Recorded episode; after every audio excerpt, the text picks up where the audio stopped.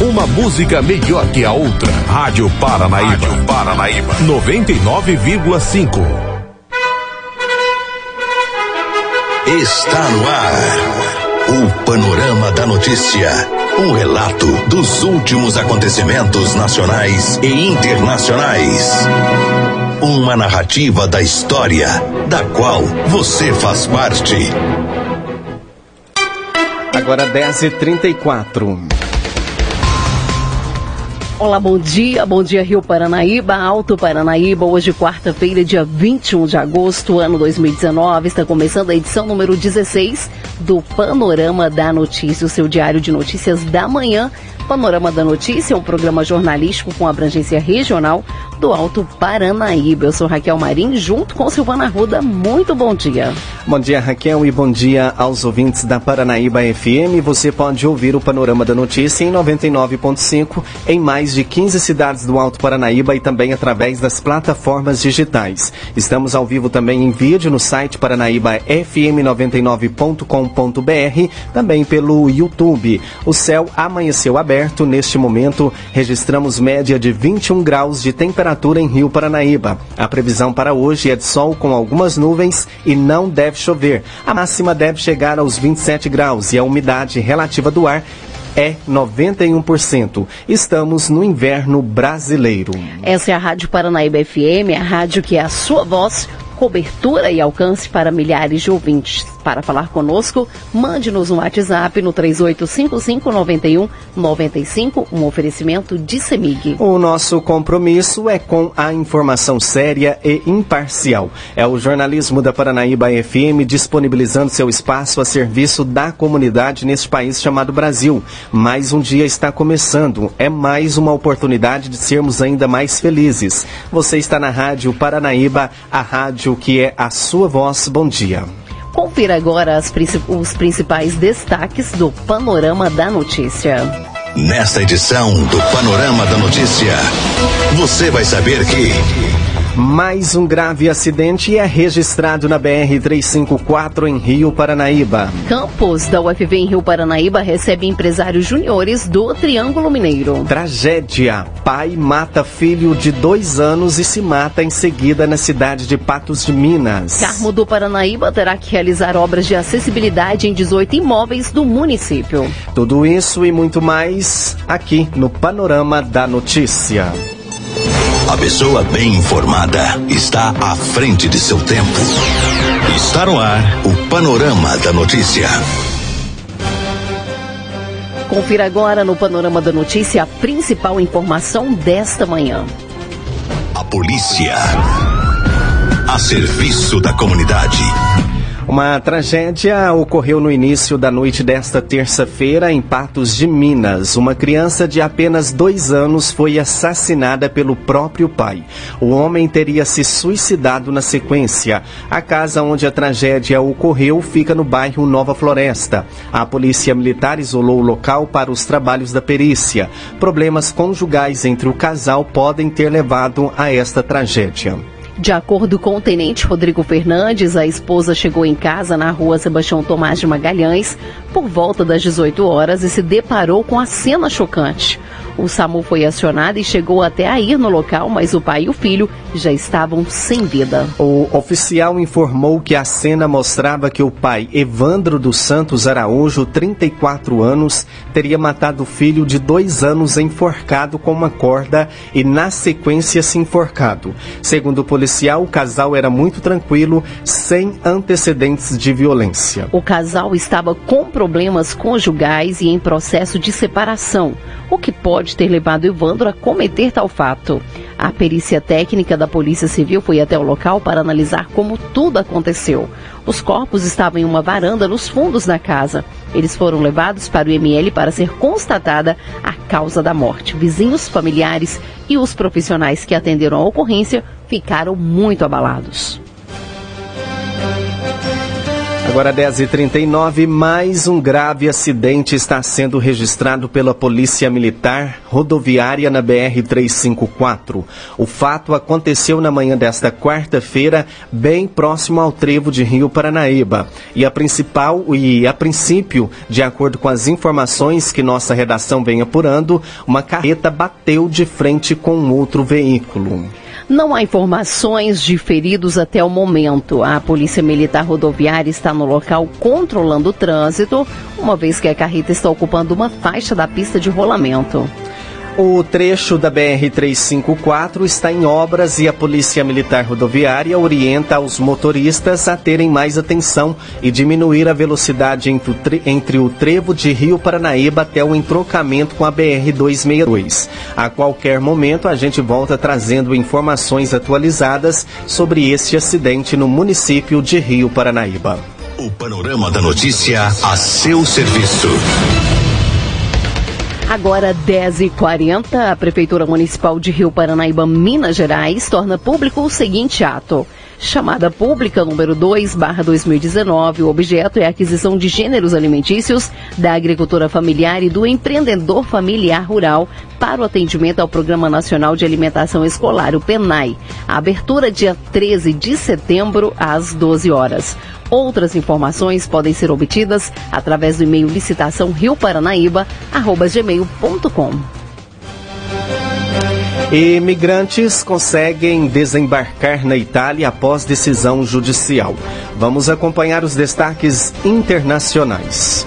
Os mais de 80 imigrantes resgatados pelo navio humanitário espanhol Open Arms começaram a desembarcar na noite de terça-feira na ilha italiana de Lampedusa, após a Procuradoria do país ordenar a operação e a apreensão da embarcação. Ancorados desde a quinta-feira passada, a centenas de metros da costa, os migrantes não tinham conseguido desembarcar devido à recusa de Roma apesar da existência de um acordo de seis países europeus, França, Alemanha, Espanha, Portugal, Luxemburgo e Romênia, para hospedá-los. Após uma inspeção da Polícia Judiciária com dois médicos, o promotor Luigi Patronaggio decidiu que os resgatados deveriam ser desembarcados na pequena ilha siciliana, dada a situação tensa a bordo, apesar da informação de que o governo espanhol havia decidido enviar um navio militar para buscá-los. O Open Arms chegou com 147 pessoas a bordo, mas o número foi reduzido a pouco mais de 80 após o desembarque de dezenas de menores de idade e doentes nos últimos dias. Enquanto a cidade balneária de Biarritz, na França, reforça a segurança para a cúpula do G7 no final de semana, os altermundialistas organizam, a partir de hoje, uma contracúpula, com a participação de cerca de 80 ONGs e associações locais.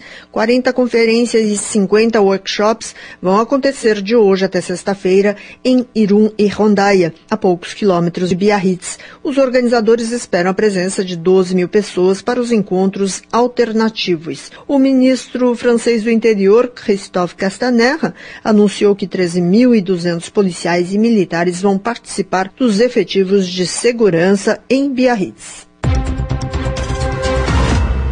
O premier britânico Boris Johnson inicia uma maratona diplomática à Alemanha e França, antes do início do G7 em Biarritz, na França. Johnson, que substitui Theresa May, começa hoje seu périplo à tarde em Berlim, onde vai explicar a Angela Merkel sua visão do Brexit. Amanhã, o premier vai ser recebido no Palácio do Eliseu por Emmanuel Macron. A sequência diplomática termina em Biarritz, na primeira cúpula do G7 para o britânico. Ele tem encontro encontro marcado com Donald Trump, o presidente americano defende uma saída do Reino Unido do bloco europeu sem concessões. Nesta edição. Agora 10h43, a Caixa lançou um novo financiamento habitacional com base na inflação. Os destaques quem nos traz é, o, é Yuri Hudson, direto de Brasília. A Caixa Econômica Federal anunciou nesta terça-feira uma nova linha de financiamento para a casa própria. A nova modalidade tem juros base entre 2,5% e 5% ao ano, mais o IPCA, ou seja, a inflação verificada no período. Para este ano, por exemplo, a inflação prevista é de 3,71%. Ou seja, a taxa de juros do financiamento teria uma variação entre 6,66 a 8,66%, a taxa máxima. Com este patamar de inflação, a nova linha torna-se mais vantajosa que a atual, que tem juros base de 8,5% a 9,75%, mais uma taxa referencial, a TR, que atualmente é de 0%, mas pode ser alterada. O presidente da Caixa, Pedro Guimarães, sintetizou que, com a previsibilidade econômica, o novo modelo de financiamento pode significar, na ponta, uma redução real e prática da taxa de juros. Num imóvel de 300 mil reais, que hoje, pela linha TR, você começa pagando 3 mil reais, se você tiver 4,95, você baixa de 3.168 para 2 mil reais. Se você chegar na IPCA de 2,95, você chega a uma redução de 51% na prestação. O anúncio da nova linha ocorreu em um evento no Palácio do Planalto em Brasília, que contou com a presença do presidente da República Jair Bolsonaro. Para ele, o estímulo ao financiamento da casa própria vai turbinar um ciclo de crescimento econômico. Nós temos que ajudar a questão de quem não tem casa própria, buscar maneira de diminuir a taxa de desemprego no Brasil. Dessa forma, vai diminuir. Em grande parte, a mão de obra que está aí desempregada no momento é da construção civil. Todos nós temos a ganhar. Quanto mais emprego, menor a taxa de violência. Quase tudo é natural. Uma coisa chama a outra. A nova modalidade de financiamento não substitui a atual. De Brasília, Yuri Hudson. 10h45 e Fernando Haddad, que foi candidato a presidente nas últimas eleições, é condenado a quatro anos e meio de prisão por Caixa 2. Breno Zonta traz as informações. O ex-prefeito de São Paulo, Fernando Haddad, do Partido dos Trabalhadores, foi condenado pela Justiça Eleitoral pelo crime de Caixa 2. A sentença foi proferida na última segunda-feira, 19 de agosto, pelo juiz Francisco Carlos Inouí Shintati foi determinada a pena de quatro anos e seis meses de reclusão, além de 18 dias multa, no valor de um salário mínimo vigente na época do fato condenado. O processo é decorrência da apuração que investigava o uso de recursos da empreiteira UTC na confecção de material para a campanha à Prefeitura de Haddad em 2012. Na sentença, o magistrado absolveu o petista de outras acusações, como lavagem de dinheiro e formação de quadrilha. Em nota, a defesa de Fernando Haddad alegou que vai recorrer da decisão da primeira vara eleitoral. Ela se defende dizendo que o material gráfico referido na prestação de contas inexiste e apresentou testemunhas e documentos como prova. A defesa ainda acrescentou que a sentença carece de lógica e que não há razão para o uso de notas falsas e pagamentos sem serviços na disputa eleitoral em questão. São Paulo, Breno Zonta.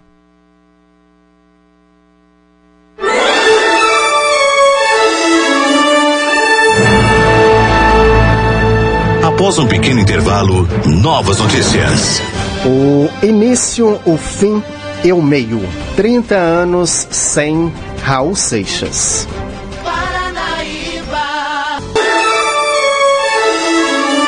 Retomamos para que você saiba o que está sendo notícia hoje. Agora 10h51.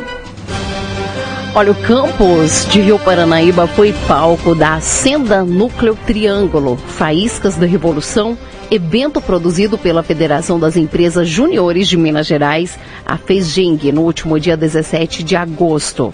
Realizado simultaneamente em sete cidades do estado, o Assenta teve como objetivo conectar, capacitar e criar identidade entre empresários juniores dos núcleos regionais. Em Rio Paranaíba se reuniram cerca de 230 empresários juniores do Triângulo Mineiro. No evento foram abordados 15 conteúdos relacionados a empreendedorismo, inovação e liderança. A FG, FGMG apresentou aos congressistas a estratégia de formação dos novos núcleos e a importância das empresas juniores para os resultados em Minas Gerais. Em outubro, em outro momento, o, a Brasil Júnior, organização que trabalha para o desenvolvimento e expansão do movimento Empresa Júnior, apontou o papel das empresas juniores no país. Durante a programação, o Instituto de Educação por Experiência e Prática falou sobre a importância da cultura ágil para os profissionais do futuro. Além disso, a pós-júnior Tainara Mello, da Aspecto, Júnior de Artes e Design da UFJF, debateu o feminismo. Ocorreram também discussões sobre soluções rápidas de projetos, vendas e também cultura de organização com a Fundação Estudar. A palestra de encerramento teve como tema Liderança no Movimento, ministrada por Matheus Arruda, que foi diretor de desenvolvimento da rede na Brasil Júnior em 2018 e atualmente trabalha no Banco Neste. O evento, preparado e organizado por estudantes, empresários juniores das cidades de Rio Paranaíba, Uberaba e Uberlândia, contou com apoio da UFV, Prefeitura Municipal de Rio Paranaíba e Serviços Cervejaria Ambev. Segundo Giovanni Minelli, presidente executivo do MECTRIA, empresa júnior de engenharia mecânica da Universidade Federal do Triângulo Mineiro, a UFTM, o evento superou as expectativas e o aprendizado e sentimento de pertencimento ao novo núcleo regional serão levados para sua empresa júnior. Agora 10h53 e passageiros e motorista de ônibus sequestrado no Rio de Janeiro prestam depoimentos. 37 passageiros que estavam no interior do ônibus quando o sequestrador foi abatido por um atirador de elite da Polícia Militar na Ponte Rio-Niterói prestaram depoimento na Delegacia de Homicídios, que investiga as circunstâncias da morte e a motivação do sequestro. A Polícia Civil montou um mutirão para que todos pudessem ser ouvidos. A mãe do sequestrador passou mal durante o depoimento. Ela revelou aos policiais que o filho, William Augusto da Silva, de 20 anos, sofria de depressão e tinha dificuldades de se relacionar com as pessoas. A Polícia Civil investiga se outra pessoa auxiliou no planejamento ou na execução do sequestro ao ônibus. Agentes do Programa de Segurança Niterói Presente prenderam um homem que se disse comparsa do sequestrador.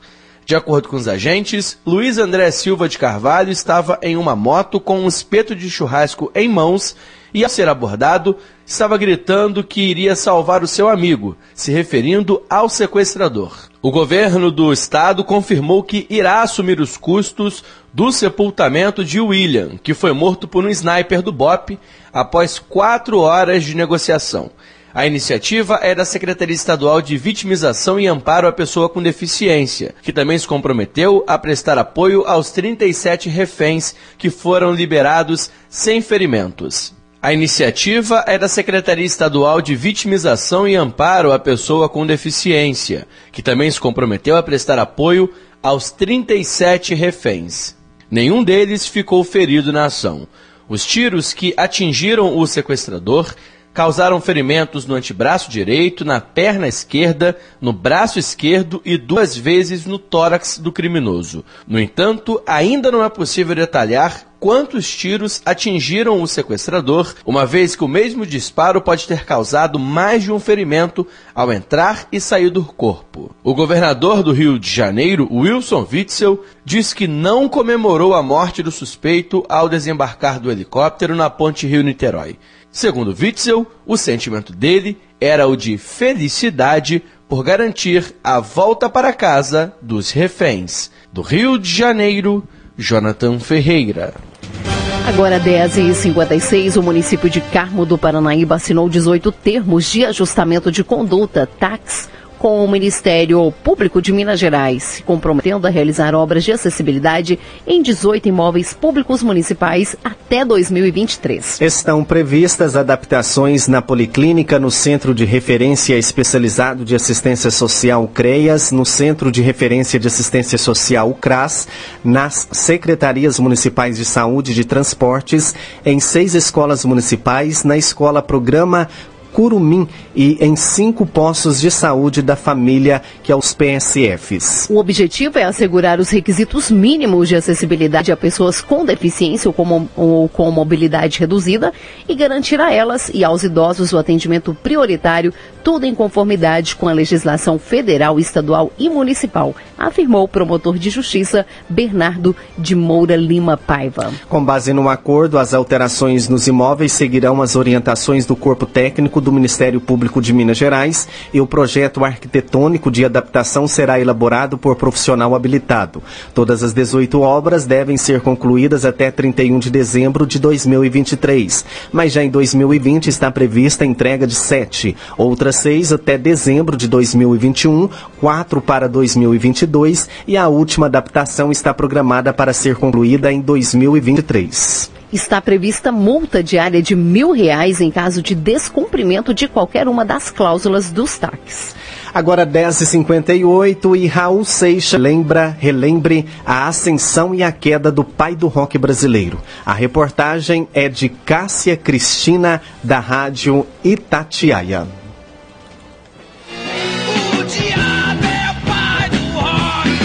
O ano era 1989, a data 21 de agosto. E por aqui, o pai do rock atendia pelo nome de Raul Seixas, ou Raulzito, como carinhosamente era chamado pelos poucos amigos que ainda lhe restavam. E foi nesse dia que ele saiu de cena, há exatos 30 anos. Eu nasci.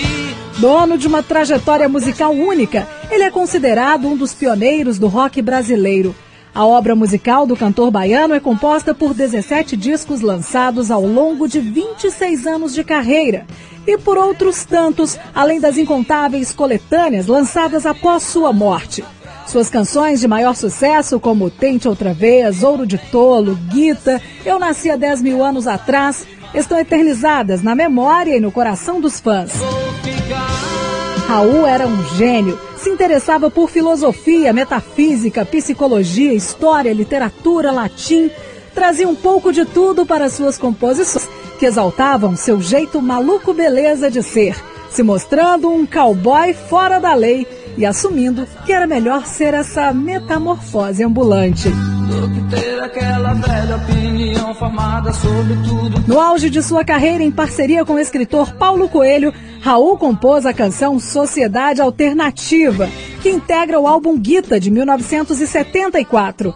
A música é um grande sucesso até os dias atuais, mas causou problemas ao cantor, que por causa dela ficou exilado nos Estados Unidos durante o período militar. Em 1977, voltou para o Brasil e seguiu firme em sua carreira, vivendo um período de ascensão meteórica e absoluto sucesso no rádio e TV. Raul se tornou conhecido pela fusão musical que procurou ao longo da carreira. Fã confesso de Elvis Presley, ele teve influência da mistura do rock com o blues, dos solos de guitarra ao som cadenciado do tango, sem abandonar o baião e o som da sanfona de Luiz Gonzaga. Seus últimos anos de vida foram marcados pelo vício e pela tentativa de retornar aos palcos. Quando morreu aos 44 anos de parada cardíaca, sofria de pancreatite em função do consumo desregrado de álcool. De sua morte para cá, Raul tornou-se uma lenda. Inspirou dezenas de livros, exposições, novas canções, trabalhos acadêmicos, espetáculos teatrais e hoje inspira passeatas e eventos em diversas partes do mundo. Brasileiros residentes no Japão, Estados Unidos, Portugal, França, Londres, Suíça, Canadá, Colômbia, Argentina, Uruguai vão às ruas para prestar homenagens ao rei do rock brasileiro. São 30 anos de ausência e de canções que fazem cada vez mais sentido. Toca Raul. Cássia Cristina para a Rádio Itatiaia. Você caminhou conosco pelo panorama da notícia. O conhecimento dos fatos faz de você um cidadão ativo. Agora 11 e 1, Panorama Notícia, um oferecimento de Semig. Esse foi o Panorama da Notícia, edição de número 16, nesta quarta-feira, 21 de agosto, ano 2019, com a apresentação de Silvano Arruda e também Raquel Marim. Panorama da Notícia, uma produção do Departamento de Jornalismo da Paranaíba FM. Reveja e escute novamente no seu computador e smartphone.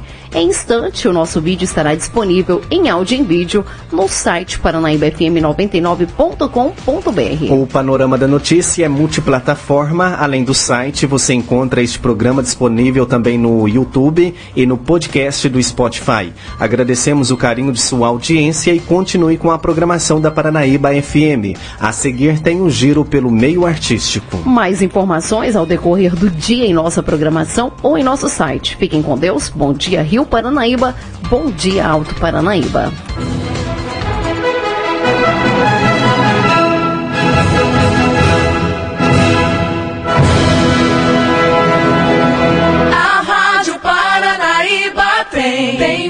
Amigos no Ar.